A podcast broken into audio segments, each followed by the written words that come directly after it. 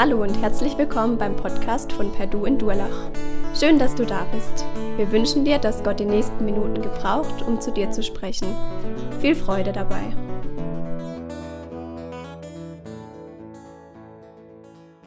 Letztes Mal hat Immanuel uns mitgegeben, dass wir den Schatz so weitergeben können, wie es zu uns passt, dass wir ja wir selber sein dürfen bei dem, wie wir von Jesus reden.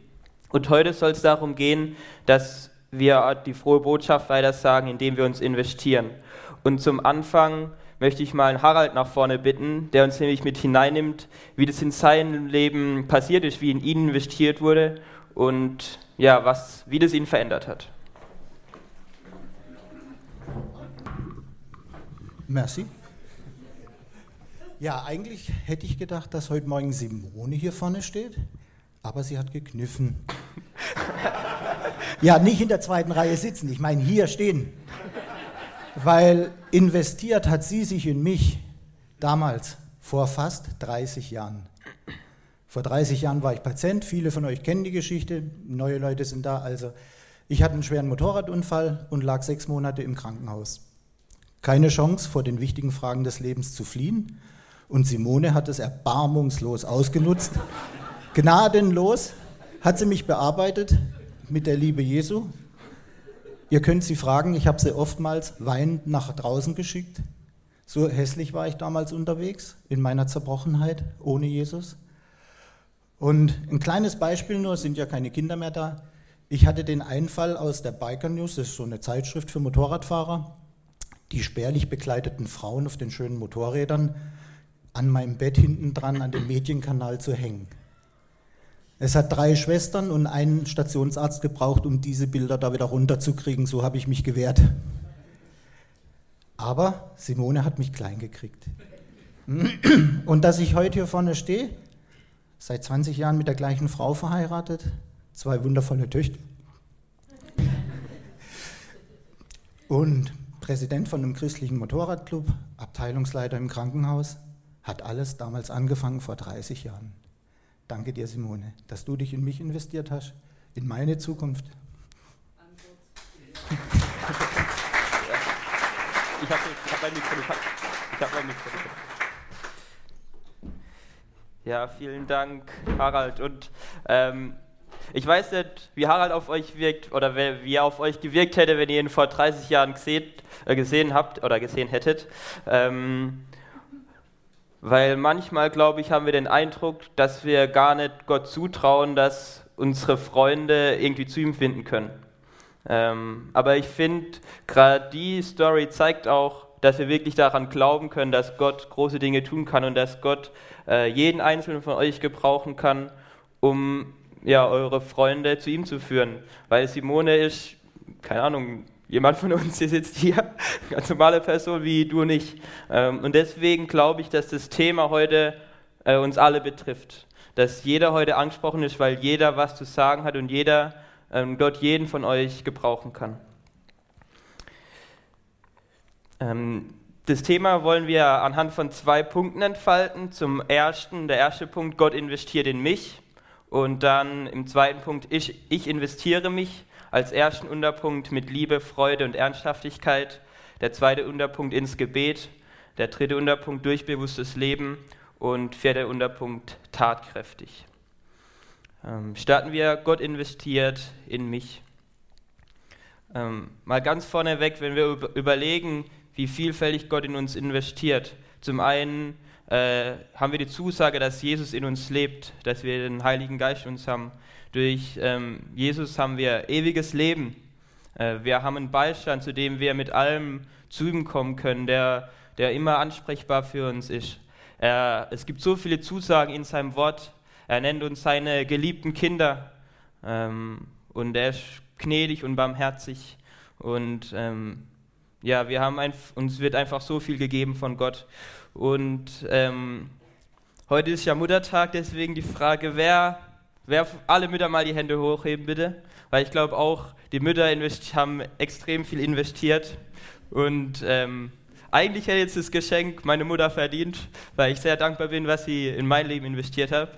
Aber das würde nicht zur Predigt passen, deswegen kriegt das Geschenk jemand, wo es nicht verdient hat. Wer hat es?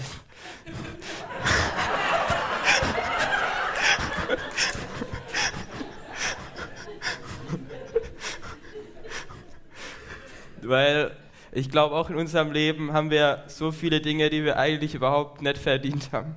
Ähm, und Gott beschenkt uns so, so unverdienterweise. Wenn ich allein mal die Frage stelle, wer von euch ähm, kann drei Mahlzeiten am Tag zu sich nehmen? Mal die Hände hoch. äh, oder wer hat ein Dach über dem Kopf? Wer hatte die Möglichkeit, zur Schule zu gehen, lesen, schreiben zu lernen? Ähm, wer kann die Bibel lesen dadurch? Genau, und das sind eigentlich Sachen, die sind so unverdient. Ich habe letzte Woche einen Film geschaut, der in Malawi spielt, wo heißt der Junge, der den Wind einfing. Und da war die Situation so, aufgrund, der, aufgrund einer Hungersnot hatte die Familie nicht genug zu essen, äh, aufgrund von Dürre und dadurch auch nicht das Geld, das Schulgeld zu bezahlen für die Kinder. Und ich weiß nicht, jeder Einzelne im Raum hatte die Möglichkeit, zur Schule zu gehen, zu lesen, zu schreiben, äh, lesen, schreiben zu lernen. Und ähm, über so viele Dinge bin ich mir selber auch gar nicht mehr bewusst. Ich nehme es als selbstverständlich hin, dass es so ist und bin gar nicht mehr dankbar dafür. Und ich glaube, oftmals sind wir uns gar nicht bewusst, wie viel in uns investiert ist und dass wir eigentlich oftmals gar nichts dafür können, dass du in Deutschland geboren wirst und diese Ressourcen zur Verfügung hast, ähm, die, die, Bildung und dass, dass du was zu essen hast, ist eigentlich ja so krass, wie viel Gott in dich investiert. Ähm, und ja, wann hast du ihm das letzte Mal dafür Danke gesagt? Und ähm, ja, jetzt ist für mich auch die Frage, okay, Gott hat in uns investiert, wie können wir das ähm, weitergeben? Und oder beziehungsweise, was macht es mit uns, dass wir das wahrnehmen? Ist es so, dass uns das eben kalt lässt oder ähm, merken wir, dass das irgendwie auch was in uns auslöst, dass wir davon begeistert sind, was Gott für uns getan hat und dass ein Feuer in uns brennt? Ähm, ich fand es auch ganz spannend, als ich mit Simone dann im Vorfeld telefoniert habe, weil ich habe ich sie so gefragt, ja, äh, Harald, was hast du dir da so überlegt? Wie hast du in ihn investiert? Was hast du dir so gedacht, was was bringt? Und dann meintest du so, hm, also eigentlich habe ich gar nicht so viel nachgedacht. Ich war einfach äh, froh im Glauben und fröhlich mit Jesus und habe mir gedacht, eigentlich sollte jeder Jesus kennenlernen.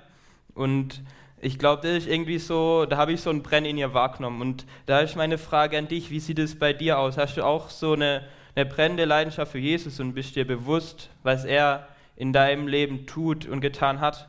Oder ist es im Moment bei dir eher so ein Aschehaufen, wo noch so ein kleiner Funken da ist?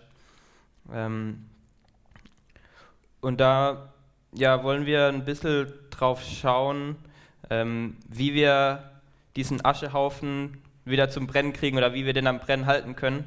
Und da finde ich in Johannes 15, Vers 5 einen ganz coolen Vers zu, wo Jesus sagt, ich bin der Weinstock und ihr seid die Reben. Wenn jemand in mir bleibt und ich in ihm bleibe, trägt er reiche Frucht. Ohne mich könnt ihr nichts tun. Deswegen glaube ich, dass wenn wir in andere investieren wollen, dass wir eben ähm, zuerst mal das dankbar annehmen, in wie, wie Gott in uns investieren möchte und in uns investiert und äh, ihm auch die Möglichkeit dazu geben, indem wir einfach Zeit mit ihm verbringen und aus seiner Kraft heraus leben. Und äh, da möchte ich euch einen kurzen Buchauszug vorle vorlesen, der mich sehr ermutigt hat, aber auch herausgefordert hat. Wenn wir es unterlassen festzulegen, welches unsere wichtigsten Prioritäten und Aufgaben sind, tun es andere für uns dann werden sie für uns die Schwerpunkte setzen, nach ihren eigenen Vorstellungen und Wünschen. Das zuzulassen ist ein Ausdruck von Faulheit. Wir haben nicht selbst Regie geführt und so sind wir damit beschäftigt, die endlose Liste der Forderungen und Wünsche anderer zu befriedigen. Wir tun es, um die größte aller Katastrophen zu vermeiden, irgendjemand zu enttäuschen. Wenn ich meinen Tages- und Wochenablauf mit lauter Tätigkeiten anfühle, die mich wichtig erscheinen lassen oder mit denen ich Erwartungen anderer erfülle, dann werde ich die eigentlichen Aufgaben, die Gott mir aufträgt, vernachlässigen. Und ich werde die wichtigsten Berufungen preisgeben, die ich habe. Die Berufung in und aus der persönlichen Gemeinschaft mit Jesus Christus zu leben. Auf ihn zu hören und ihm zu dienen.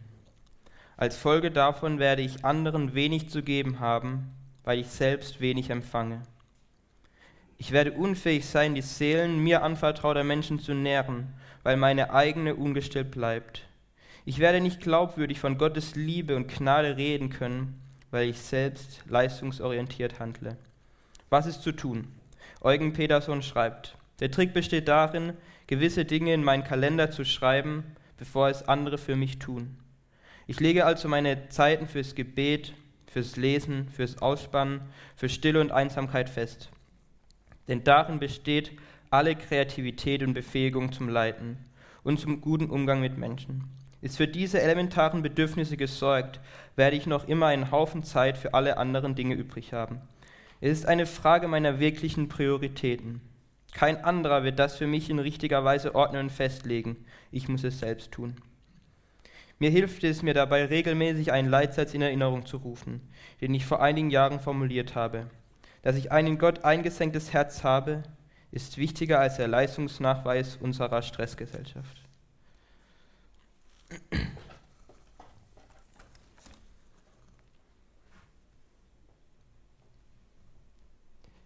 Ja, Gott investiert vielfältig in uns und ähm, wir dürfen das genießen. Ich glaube auch, dass wir dann teilweise in der Gefahr stehen, ähm, bei uns stehen zu bleiben und uns irgendwie nur um uns selbst zu drehen. Denn, weil so ist es aber eigentlich nicht gedacht, weil wenn wir den Vers weiterlesen aus Johannes 15, dann sagt Jesus, liebt einander, wie ich euch geliebt habe. Das ist mein Gebot. Das heißt, ja, diese, das, was wir empfangen, das soll nicht bei uns bleiben, sondern das sollen wir weitergeben. Das sollen wir, ähm, ja, diese Liebe sollen wir weitergeben. Und da ist meine Frage an dich, wie sieht es bei dir aus? Hast du den Blick für deine Mitmenschen? Oder bist du bei dir selbst stehen geblieben, bei dem, was Gott dir alles schenkt und dem vielleicht nicht mal das war? Hm. Ich habe mich selber gefragt, was äh, könnten Dinge sein, warum wir bei uns stehen bleiben ähm, und uns nicht in andere investieren. Und ich glaube, manche Ausreden sind zum Beispiel Bequemlichkeit, dass es angenehmer ist, so in seiner Komfortzone zu bleiben, sich nicht äh, mit irgendwie Gedanken oder Menschen auseinanderzusetzen, die vielleicht eine andere Forschung von Dingen haben oder uns herausfordern in unseren Glaubensgrundsätzen. Vielleicht ist auch die Angst vor Ablehnung, dass wir denken, ja, wie wirken wir denn nur auf andere, wie komme ich denn dann an, werde ich dann vielleicht ausgelacht, bin ich ja nicht mehr Teil der Gruppe, verliere ich vielleicht eine Freundschaft, ich weiß nicht. Mm. Ich glaube, bei ganz vielen steht auch irgendwie so ein bisschen Egoismus dahinter, dass wir halt ja auf uns fokussiert sind und die anderen gar nicht wahrnehmen. Mm. Oder dass uns schlichtweg halt andere Dinge wichtiger sind. Ich weiß nicht, das Fußballspiel, die Playstation, keine Ahnung, dass der Garten sauber ist, ich weiß nicht. Ähm, und ich glaube, ganz oft haben wir aber auch nicht erkannt, ähm, dass wenn wir uns in andere investieren und was weitergeben, was da auch für einen Segen Gott drauf legt. Und ähm, ähm weil Jesus sagt auch mal, geben ist seliger als nehmen. Ähm, und manchmal habe ich das Gefühl, vergessen wir das, dass wir uns eigentlich im Endeffekt selbst beschenken, wenn wir was weitergeben. Ja, ich möchte zum zweiten Punkt kommen. Ähm, ich investiere mich. Hm, da möchte ich nochmal vorwegnehmen, was auch Immanuel so ein bisschen ausgedrückt hat. In, ich investiere mich in Abhängigkeit meiner Persönlichkeit, meinem Evangelisationsstil und meiner Lebenssituation. Du darfst so sein, wie du bist. Und es ist klar, dass nicht jeder gleich viel Zeit hat, dass nicht jeder die gleichen Ressourcen hat. Vielleicht hast du gerade ein kleines Kind, das die ganze Nacht schreit und dich wach hält oder du bist gerade mitten in der Prüfungsphase, okay, noch nicht, aber könnte es sein. Ähm, also es gibt Lebensphasen, da hat man einfach weniger Ressourcen zur Verfügung. Und das ist auch okay so. Ähm, aber jede Lebensphase hat auch seine eigenen Chancen. Hm, da möchte ich später auch nochmal näher drauf eingehen. Okay, ich investiere mich. Der erste Unterpunkt lautet mit Liebe, Freude und Ernsthaftigkeit. Ich möchte dazu nochmal Johannes 15 vorlesen und noch den nächsten Vers dazu. Liebt einander, wie ich euch geliebt habe. Niemand liebt seine Freunde mehr als der, der sein Leben für sie hingibt. Ja, ich finde es so krass. Ähm, Jesus hat uns geliebt, als wir noch Sünder waren. Das heißt, es war äh, irgendwie unverdient und es war eine hingebungsvolle Liebe, die nichts im Gegenzug erwartet. Und ich glaube, das ist ein Kernelement, was Liebe ausmacht, dass man liebt, ohne das Resultat zu kennen, dass man liebt, ohne was äh, im Gegensatz zu erwarten. Äh, und Jesus kann uns da ein Vorbild sein. Liebe hat keine Erfolgsgarantie. Äh, und Liebe ist lebendig, äh, riskant und auch verschwenderisch. Und äh, ich glaube, da ist zentral, dass wir ja die Menschen, die in unserem Umfeld sind, dass es auch rüberkommt, dass, dass sie für uns nicht irgendwelche Bekehrungsobjekte sind oder irgendwie, dass wir einen Haken an irgendeine Checkliste machen können. Äh, und ich, ja, ich habe jetzt fünf Minuten investiert, ich habe jetzt ein Telefonat geführt, sondern dass es wirklich rüberkommt, dass wir echtes Interesse an unseren Mitmenschen haben, dass es uns interessiert, wie es ihnen geht, wo sie stehen, was sie beschäftigt und umtreibt und ähm, ja, dass uns eben die Liebe antreibt und nicht irgendein Pflichtgefühl. Ähm, und das Coole ist, wir haben bei Gott immer eine zweite Chance und er liebt unsere Mitmenschen viel mehr, als wir es überhaupt tun könnten. Und äh, er kann uns auch dazu befähigen, von Herzen zu lieben. Und ähm, ich finde auch den Satz von Franz von Sales ganz passend, der sagt, die Liebe hat zwei Arme. Der eine umfasst Gott, der andere den Nächsten. Neben der Liebe dürfen wir auch mit, mit Freude investieren. Das heißt in der Bibel, im Lukas 15, Vers 7, ähm, ich sage euch, also wird auch Freude im Himmel sein über einen Sünder, der Buße tut. Das heißt, äh, es ist ein freudiger Anlass, wenn, äh, wenn jemand zum Glauben kommt. Und ich glaube auch, dass wir eben eine sehr, sehr frohe Botschaft haben und dass es nicht so ist, wenn wir von Jesus erzählen, wie wenn ein Staubsaugerverkäufer irgendwie einen, euch einen Staubsauger andrehen will, so an der Tür, der euch nur nervt und der einem vielleicht gar nichts bringt, sondern ähm, ja, Jesus äh, ist das Beste, was deinen Mitmenschen passieren kann und deswegen dürfen wir auch freudig von ihm erzählen, ähm, auch wenn das unsere Nächsten vielleicht im Moment noch nicht so sehen. Neben der Liebe und der Freude äh, herrscht aber auch eine gewisse Ernsthaftigkeit, was sich auch durch Jakobus 5, Vers 20 ausdrückt. Wer einen Sünder von seinem falschen Weg abbringt, der hat diesen Menschen vor dem Verderben gerettet. Denn Gott hat ihm alle seine Sünden vergeben. Das heißt, bei all dem dürfen wir auch irgendwie die Ernsthaftigkeit nicht vergessen, die hinter dem ganzen Thema steht. Und zwar, dass es im Endeffekt um Leben und Tod geht. Und dass ähm, die Menschen, die äh, Gott nicht kennen und nicht in ihrem Herzen angenommen haben, eigentlich auf einen Abgrund zulaufen, auf eine Klippe zu rennen und ähm, ja, in ihr Verderben rennen. Und wir aber die Möglichkeit haben, indem wir in Wort und Tat äh, Jesu Liebe bezeugen, sie vor diesem Abgrund zu retten. Und ich glaube, mir fiel es extrem schwer, mir die Frage von meinen guten Freunden äh, irgendwie gefallen zu lassen, warum hast du mich nicht mehr darauf hingewiesen, was es für einen liebenden Gott gibt?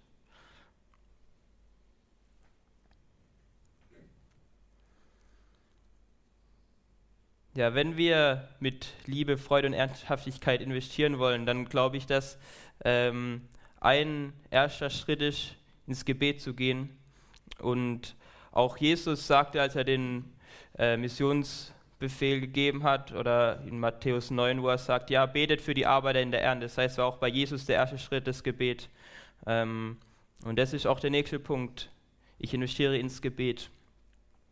Und da möchte ich mit euch den Text anschauen, den Paulus schreibt. Ich lese ihn erstmal vor. Seid ausdauernd im Gebet und wacht darin mit Danksagung. Betet zugleich gleich auch für uns, damit Gott uns eine Tür öffne für das Wort, um das Geheimnis des Christus auszusprechen.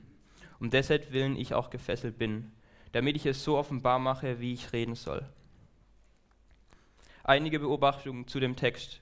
Äh, zum einen ähm, ist Paulus ja mit der größte Missionar des Neuen Testaments und war rhetorisch begabt, gebildet, wusste mega viel über Gott und trotzdem ist er sich bewusst, dass er die Gebetsunterstützung von seinen Geschwistern braucht und ist ihm das wichtig. Und das, daraus folge ich für mich, dass zum einen ich auch um Gebetsunterstützung bitten darf, aber dass auch ich ins Gebet gehen möchte, weil es die Abhängigkeit von uns zu Gott ausdrückt und dass wir, dass es letzten Endes auf Gott ankommt und nicht auf uns. Und ähm, wir müssen uns auch bewusst sein, dass das nicht nur ja, ein Kampf gegen Fleisch und Blut ist, sondern auch geistliche Mächte toben. Und wenn wir Leute für Jesus ähm, begeistern wollen, dann äh, gibt es einen Gegenspieler, der es überhaupt nicht cool findet. Und dann ist es letztendlich ein Angriff in seinen Machtbereich. Und deswegen sollten wir das Gebet als unsere wertvollste Waffe nicht vernachlässigen. Hm.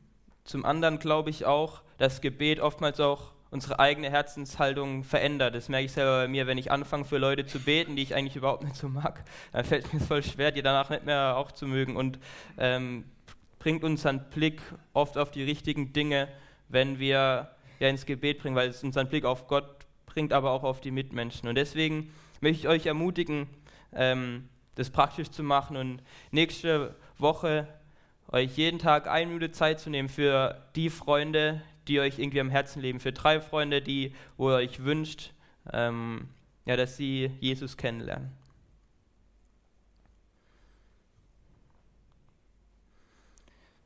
Ich komme zum nächsten Punkt. Ich investiere durch bewusstes Leben. Wenn wir den Vers von gerade eben weiterlesen, heißt es, wandelt in Weisheit denen gegenüber, die außerhalb der Gemeinde sind, und kauft die Zeit aus. Euer Wort sei allzeit in Gnade mit Salz gewürzt, damit ihr wisst, wie ihr jedem Einzelnen antworten sollt. Ähm, zum einen kommt raus, dass Paulus jeden anspricht. Also Paulus als großer Evangelist schreibt den Brief ja an die Gemeinde von Kolossee und er sagt, euer Wort. Das heißt es ist nicht nur so, dass wir hier einen Thomas Neuer haben, der hauptamtlich angestellt ist und einen Imi und ähm, Priscilla und Micha und die halt den ganzen Job machen, sondern äh, jeder einzelne von uns ist, ist angesprochen. Und jeder einzelne von uns ist da, wo er ist, ein Missionar ähm, in unserem eigenen Umfeld. Und Paulus betont ja auch hier gegenüber denen, die außerhalb der Gemeinde sind. Das heißt, ähm, die Frage ist, bist du überhaupt außerhalb der Gemeinde oder bist du, ich weiß nicht, montags im Gebetskreis, dienstags im Gemeindefußball, mittwochs äh, bereitest du die Teenie-Kreis vor und donnerstags hast du einen Hauskreis und ähm, hast eigentlich gar keine Zeit mehr für Leute, die außerhalb der Gemeinde stehen.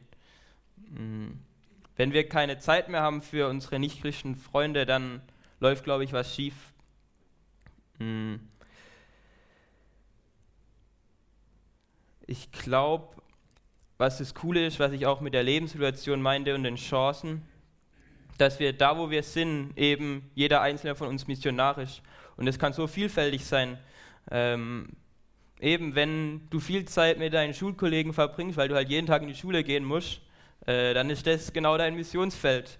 Oder wenn du äh, junge Kinder hast und die in meinen Kindergarten bringst oder auf dem Spielplatz bist, dann ähm, sind die Leute, mit denen du da Zeit verbringst, ist, ist dein Missionsfeld. Und wenn du auf der Arbeit bist und mit deinen Kollegen acht Stunden verbringst, dann ist das dein Missionsfeld. Und ich glaube, diese, äh, dieses Umfeld, unser ganz natürliches Umfeld, wo Gott uns reinstellt, ähm, da können wir einfach ein Zeugnis sein und können Gott mit reinnehmen. Und das ist eine Lebensaufgabe und nicht irgendwie viermal im Jahr von einer Evangelisation laden wir die ein, drücken einen Flyer in die Hand, sondern durch unser tägliches Leben, glaube ich, können wir ja einfach auf Gott hinweisen. Und da ist auch entscheidend, wenn eben Jesus, Jesus in unserem Leben eine große Rolle spielt und wir ergriffen sind von seiner Liebe, wenn wir dann Leute an unser Herz ranlassen und einfach Zeit mit ihnen verbringen, dann wird Gott auf jeden Fall durch uns durchscheinen. Ja, und deswegen möchte ich euch ermutigen, da wo du bist, äh, das wahrzunehmen, dass du ein Licht bist und dass du was verändern kannst. Und ähm, dir aber auch die Frage mitgeben, ähm, wann hast du das letzte Mal bewusst Zeit mit Nichtchristen verbracht oder wann da hast du das letzte Mal jemand zu dir nach Hause eingeladen zum Essen ähm, oder ja auch vielleicht den Gottesdienst eingeladen. Damit will ich auch zum vierten Punkt kommen, dass wir tatkräftig investieren, dass wir äh, ja nicht beim, bei Worten stehen bleiben. Und ich habe erstmal so für mich persönlich reflektiert, aber auch so für die Gemeinde irgendwie so gedacht, ja, wo steht denn die Gemeinde hier? Ähm, was die Tat, den tatkräftigen Dienst angeht. Wenn man jetzt die Vision von Perdu anschaut, ist ja Perdu mit Jesus in Durlach für dich. Das heißt, die Gemeinde hat den Wunsch, für die Leute in Durlach da zu sein und in sie zu investieren. Und äh, mit so ein bisschen Abstand habe ich den Eindruck, dass es auch echt geschieht. Also wenn man sich anschaut, was es für, An was es für Angebote gibt für die Menschen in Durlach. Irgendwie so ein Kleidertauschschrank. Es gibt einen Winterspielplatz, wo ein Raum geschaffen werden soll, um dass sich einfach Mütter mit jungen Frauen herkommen können. Es gibt die Schularbeit und äh, die AGs an der Schule. Ähm, es gibt die Jugendschar, wo offen ist für alle anderen. Es gibt das alternative Ferienparadies. Es gibt die Kaffeeaktion, äh, wo morgens äh, ja, Kaffee verteilt wird an Berufstätige. Das heißt, es, es gibt irgendwie diese Gemeinde, hat ein dienendes Herz und viele Menschen, die in der Gemeinde sind, also ihr, äh, scheinen sich da einzubringen. das finde ich extrem cool und möchte euch ermutigen, das weiterzumachen und will euch auch ein Lob aussprechen, dass, es echt cool ist und dass ich echt glaube, dass, dass damit durch das, was die Gemeinde tut, auch ein Unterschied in Durlach gemacht wird. Mhm.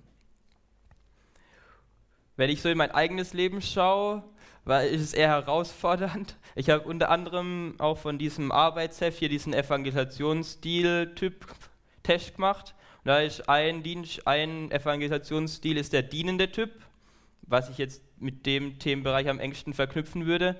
Und der war bei mir am schlechtesten ausgeprägt mit neun von 30 möglichen Punkten. Äh, das heißt, es ist jetzt etwas herausfordernd für mich, über das Thema zu reden, weil das ja eher was ist, wo ich selber mega viel ähm, lernen kann und darf. Ähm, aber ich, ich möchte ersten Text legen, euch dann so auch ein bisschen mit hineinnehmen in meine eigenen Herausforderungen und Gedanken, die ich mit dem Themenbereich hatte.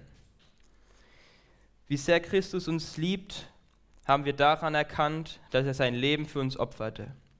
Ebenso müssen auch wir bereit sein, unser Leben für andere Geschwister hinzugeben.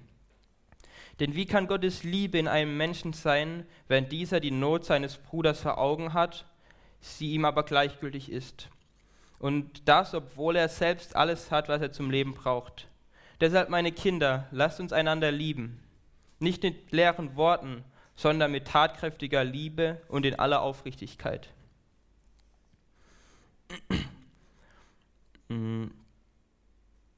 Ja, ich, mich fordert es ziemlich heraus, weil es mir oft schon so geht, dass, dass ich so die geistliche Not von Leuten sehe, aber und es mir auch recht leicht fällt, mit Leuten über den Glauben ins Gespräch zu kommen, aber so tatkräftig irgendwie zu unterstützen, ist eher herausfordernd für mich.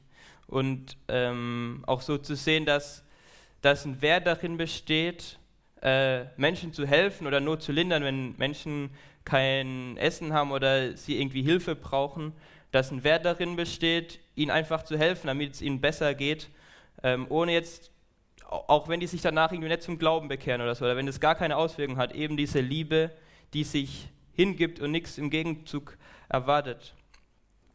Mm. Und ich glaube, das ist genau das, ähm, was Jesus uns eben vorgelebt hat. Er hat sein Leben für uns gegeben. Und ich glaube, wir brauchen nicht den physischen Tod zu sterben, aber wir können unser Leben hingeben, indem wir ähm, Zeit investieren, indem wir Geld investieren, indem wir äh, vielleicht zum Essen einladen, indem wir unsere Gaben investieren, indem wir vielleicht eine Karte schreiben oder ein Lied singen. Das hat mir auch Simone erzählt, dass ähm, sie, als sie als Harald im Krankenhaus war, hat sie einmal im Jugendkreis die Leute mobilisiert, dass, äh, dass sie ihm dann gemeinsam ein Lied gesungen haben. Äh, und Harald meinte im Nachhinein, dass ihn das bewegt hat, dass Leute sich irgendwie Zeit genommen haben um dahin zu gehen. Oder Simone hatte mir auch erzählt, dass sie zu Urstand so ein kleines Gedicht oder ein Liedvers aufgeschrieben hat äh, und ihm einfacher zukommen lassen. Also ganz Kleinigkeiten können irgendwie einen Unterschied machen, obwohl wir das vielleicht gar nicht denken oder wahrnehmen, weil vieles sehen wir gar nicht, was passiert oder was es wirklich mit, mit, äh, mit den Menschen in unserem Umfeld macht.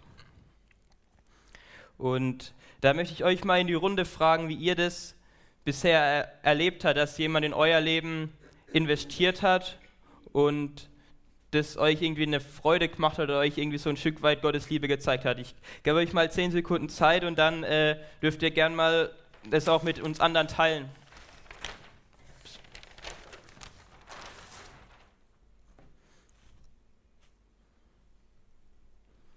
Okay, wer kann, wem fällt irgendwas ein, das einfach Beispiele kann ein Brief sein, Lied, Zeit, wo ihr, wo ihr irgendwie das Gefühl hattet, in mich wurde investiert und es tat mir gut. War ganz kurz gläubig und der Christ hat dann seine Wohnung verlassen und mich da allein drin gelassen. In seiner Wohnung.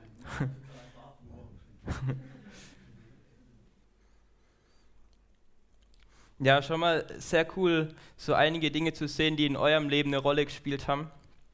Ähm, und sagt gerne Leuten auch mal noch Danke, die das in eurem Leben gemacht haben, eben weil viel, oft kommt es vielleicht gar nicht so an beim Gegenüber, was das für einen Unterschied macht. Und äh, drückt gerne eure Dankbarkeit da mal aus. Und ähm, jetzt würde ich gerne mit euch den nächsten Schritt gehen. Das ist das, wie ihr das selber erlebt habt. Ähm, und wir wollen ja tatkräftig und praktisch werden. Ich möchte euch ein, zwei Minuten Zeit geben, für euch nachzudenken, für drei Personen in eurem Leben, die euch am Herzen liegen, die Jesus nicht kennen, wie ihr ihnen nächste Woche eine Freude machen könnt, wie ihr in sie investieren könnt und eure und die Liebe, die Gott für diese Menschen empfindet, irgendwie praktisch ausdrücken könnt. Nehmt euch mal zwei Minuten Zeit und nehmt euch drei konkrete Dinge vor, die ihr tun könnt und schreibt es euch am besten in euer Handy auf oder auf, ein, auf einen Notizzettel. Ähm, und gern könnt ihr euch im Hauskreis dann auch gegenseitig daran erinnern, was ihr euch vorgenommen habt.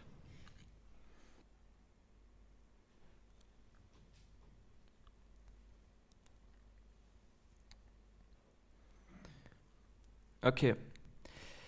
Ich weiß nicht, was ihr euch aufgeschrieben habt, aber werde ich nochmal euren Blick oder Bewusstsein auf die Einleitung zurücklege.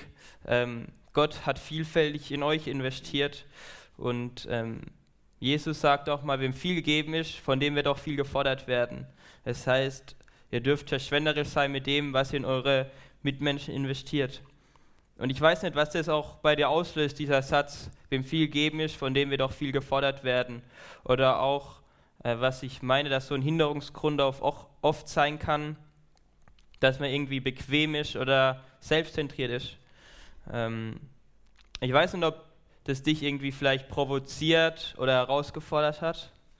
Äh, wenn ja, kann es vielleicht gut sein, weil ähm, ja, du da konkrete Schritte gehst, um was zu ändern.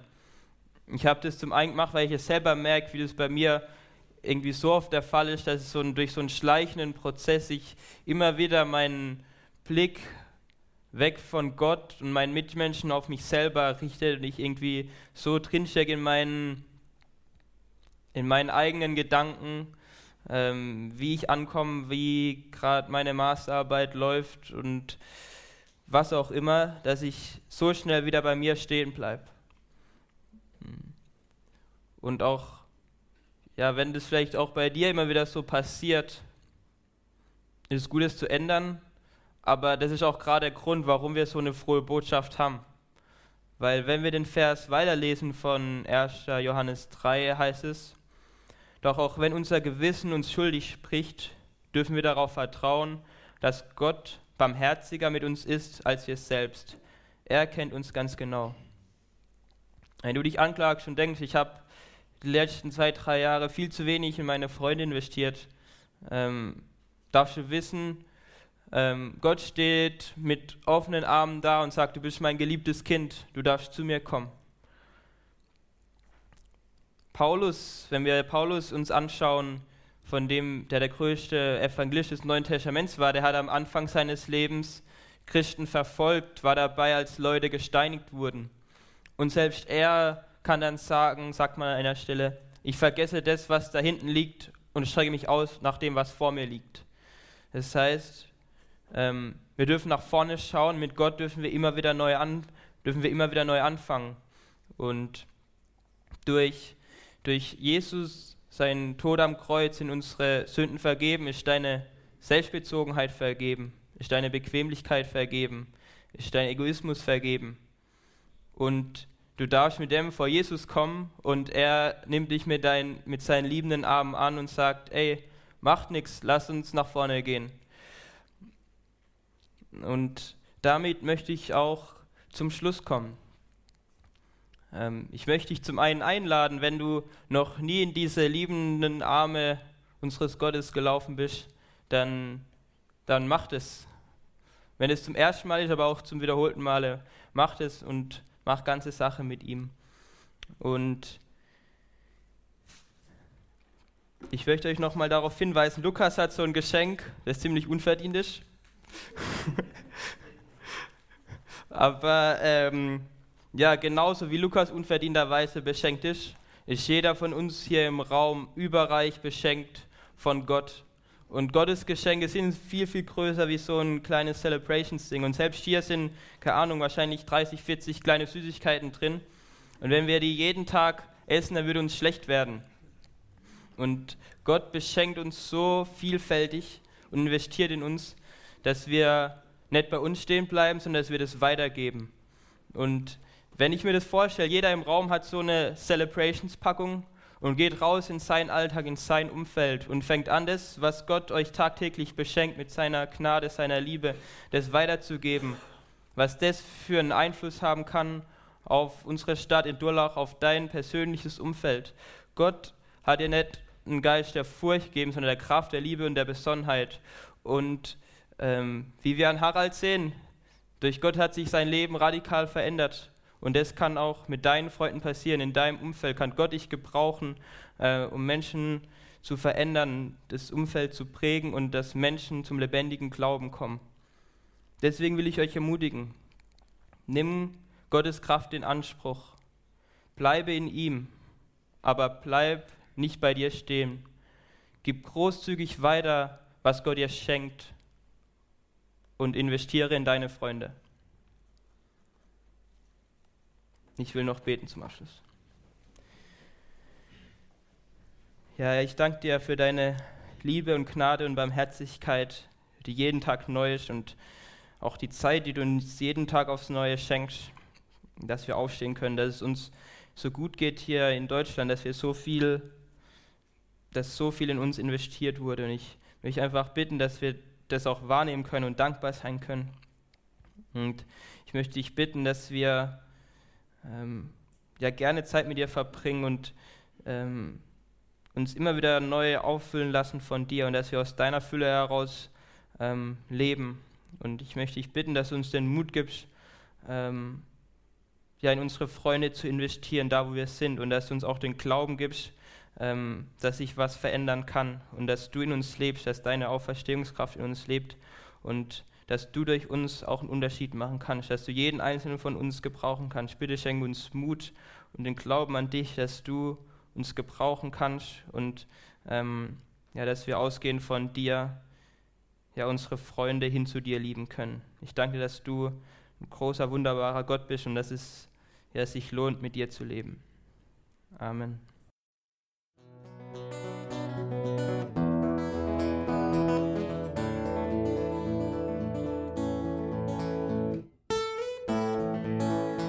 Wir hoffen, der Podcast hat dir weitergeholfen.